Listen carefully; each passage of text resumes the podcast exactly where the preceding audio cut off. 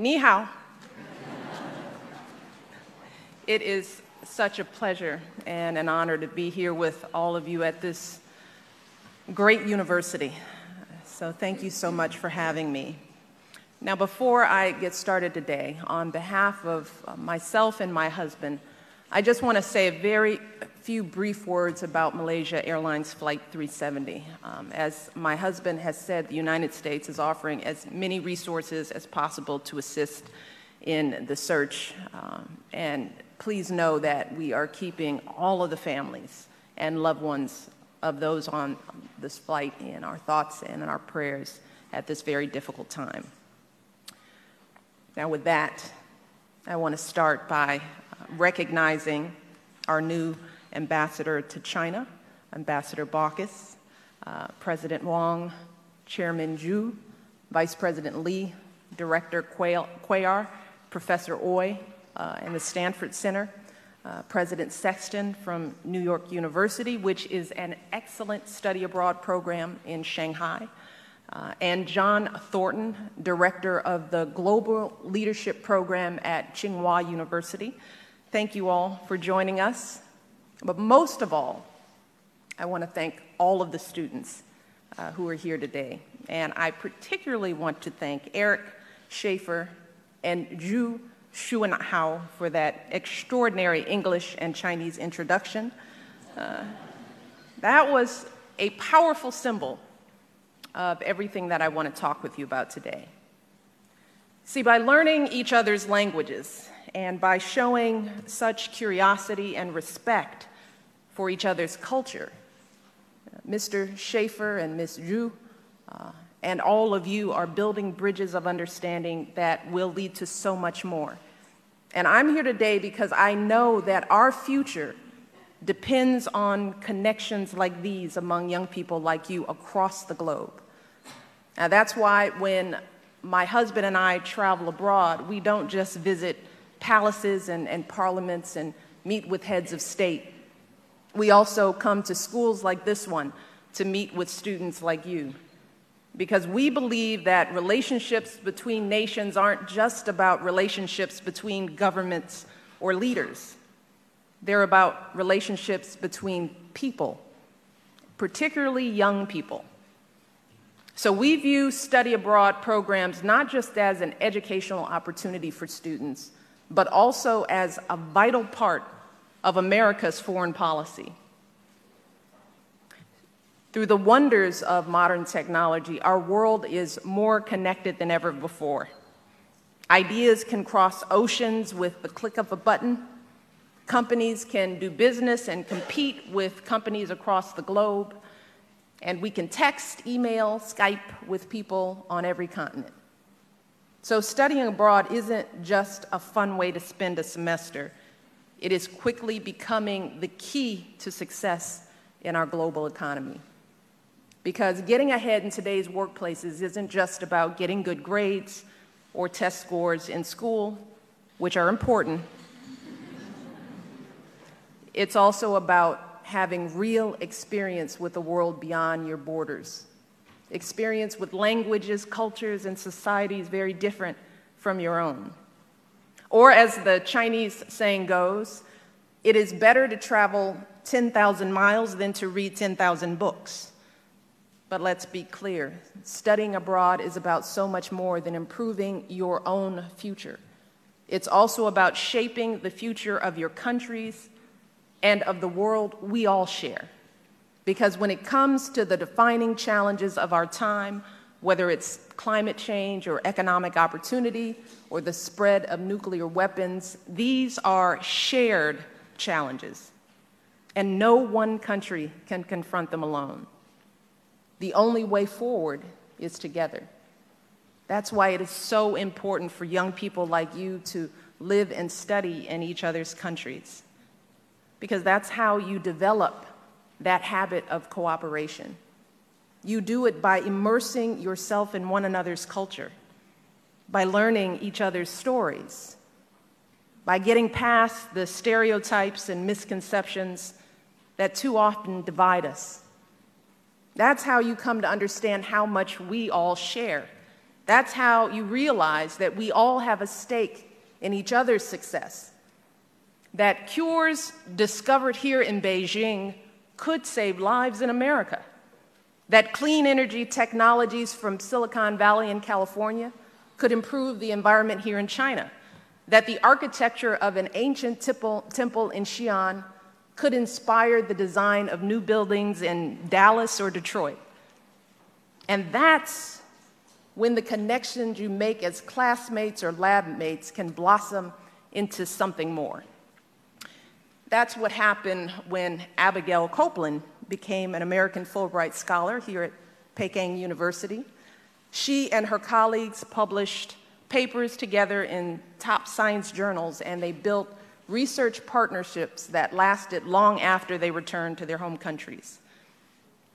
And Professor Niu Ke from Peking University was a Fulbright scholarship scholar in the US last year. And he reported, and this is a quote from him, he said, The most memorable experiences were with my American friends. These lasting bonds represent the true value of studying abroad. And I am thrilled that more and more students are getting this opportunity. As you've heard, China is currently the fifth most popular destination for Americans studying abroad. And today, the highest number of exchange students in the US are from China. But still, too many students never have this chance. And some that do are hesitant to take it. They may feel like studying abroad is only for wealthy students or students from certain kinds of universities. Or they may think to themselves, well, that sounds fun, but how will it be useful in my life? And believe me, I understand where these young people are coming from because I felt the same way back when I was in college. See, I come from a working class family, and it never occurred to me to study abroad, never. My parents didn't get a chance to attend college, so I was focused on getting into a university, earning my degree, so that I could get a good job to support myself and help my family. And I know for a lot of young people like me who are struggling to afford a regular semester of school, Paying for plane tickets or living expenses halfway around the world just isn't possible. And that's not acceptable because study abroad shouldn't just be for students for, from certain backgrounds. Our hope is to build connections between people of all races and socioeconomic backgrounds because it is that diversity that truly will change the face of uh, our relationships. So, we believe that diversity makes our country vibrant and strong, and our study abroad program should reflect the true spirit of America to the world. And that's why when my husband visited China back in 2009, he announced the 100,000 strong initiative to increase the number and diversity of American students studying in China. And this year, as we mark the 35th anniversary of the normalization of relationships between our two countries, the US government actually supports more American students in China than in any other country in the world. We are sending high school, college, and graduate students here to study Chinese. We're inviting teachers from China to teach Mandarin in American schools. Uh, we're providing free online advising for students in China who want to study in the US.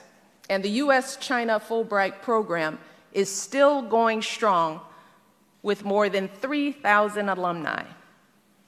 And the private sector is stepping up as well. For example, Steve Schwarzman, who is the head of an American company called Blackstone, is funding a new program at Tsinghua University modeled on the Rhodes Scholarship. And today, students from all kinds of backgrounds are studying here in China. Take the example of Royal Nicholson, who's from Cleveland, Ohio. She attends New York University's program in Shanghai. Now, like me, Royal is a first generation college student, and her mother worked two full time jobs while her father worked nights to support their family.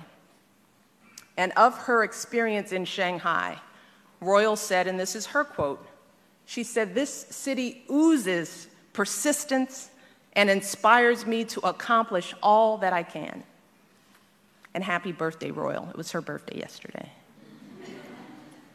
and then there's Philmon Haile from the University of Washington, whose family came to the U.S. as refugees from Eritrea when he was a child. And of his experience studying in China, he said, Study abroad is a powerful vehicle for people to people exchange as we move into a new era of citizen diplomacy. A new era of citizen diplomacy. I, I could not have said it better myself because that's really what I'm talking about. I am talking about ordinary citizens reaching out to the world. And as I always tell young people back in America, you, you don't need to get on a plane to be a citizen diplomat. I tell them that if you have uh, an internet connection in your home, school, or library, within seconds, you can be transported anywhere in the world and meet people on every continent. And that's why I'm posting a daily travel blog with videos and photos of my experiences here in China because I want young people in America to be part of this visit. And that's really uh, the power of technology, how it can open up the entire world and expose us to ideas and innovations we never could have imagined. And that's why it's so important for information and ideas to flow freely over the internet and through the media because that's how we discover the truth. That's how we learn what's really happening in our communities and our country and our world. And that's how we decide which values and ideas we think are best by questioning and debating them vigorously, by listening to all sides of an argument, and by judging for ourselves. And believe me, I know how this can be a messy and frustrating process my husband and I are on the receiving end of plenty of questioning and criticism from our media and our fellow citizens. And it's not always easy, but we wouldn't trade it for anything in the world. Because time and again, we have seen that countries are stronger and more prosperous when the voices of and opinions of all their citizens can be heard. And as my husband has said, we respect the uniqueness of other cultures and societies, but when it comes to expressing yourself freely and worshiping as you choose and having open access to information, we believe those universal rights, they are universal rights that are the birthright of every person on this planet. We believe that all people deserve the opportunity to fulfill their highest potential as I was able to do in the United States. And as you learn about new cultures and form new friendships your, during your time here in China and in the United States, all of you are the living, breathing embodiment of those values.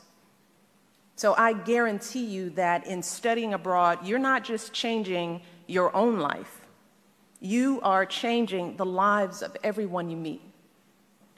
And as the great American president John F. Kennedy once said about foreign students studying in the US, he said, I think they teach more than they learn.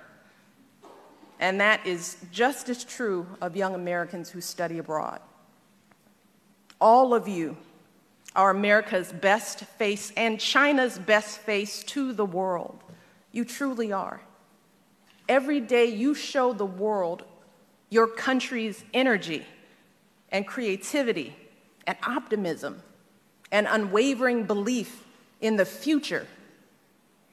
And every day you remind us, and me in particular, of just how much we can achieve if we reach across borders and, and learn to see ourselves in each other and confront our shared challenges with shared resolve. So I hope you all will keep seeking these kinds of experiences.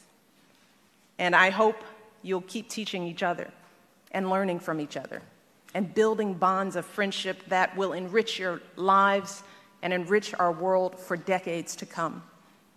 You all have so much to offer, and I cannot wait to see all that you achieve together in the years ahead. Thank you so much. 谢谢。